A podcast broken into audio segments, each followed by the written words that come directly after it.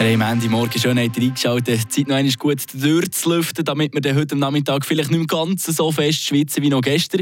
Ja, es war wieder heiß am Weekend. Gewissen Orten fast so heiß, dass man hätte Spiegeleier braten draussen.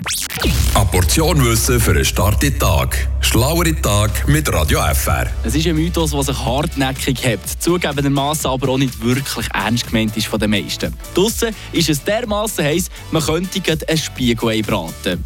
Ich bin dem Mythos nachgegangen und kann euch sagen, ja, ein Brunch für die ganze Familie bringt ihr so sicher nicht her. Es gibt zwar diverse Seiten, die berichten, dass es einzelne Leute schon geschafft haben, auf der Straße irgendwo in der Wüste aussen ein Spiegelei zu braten, aber wenn man das Ganze aus wissenschaftlicher Sicht anguckt, ist es quasi unmöglich, hier bei uns in der Schweiz das Ganze herzubekommen oder auch ein grosser Zufall. Wenn man an einem Hitzetag ein rohes Ei auf einen Beton lädt, dann trocknet das nach gewisser Zeit zwar aus, aber ein Spiegelei wie aus dem Kochbuch entsteht das nicht. Verantwortlich ist dafür die Gerinnungstemperatur. Die macht, dass das Eiweiß und das Eigelb ihre schöne Spiegelei-Konsistenz bekommt. Die Temperatur die liegt ungefähr zwischen 65 und 68 Grad. Man kann also festhalten, grundsätzlich könnte das eventuell schon funktionieren, zum Beispiel auf der Kühlerhaube, wenn das Auto an der prallen Sonne draussen steht.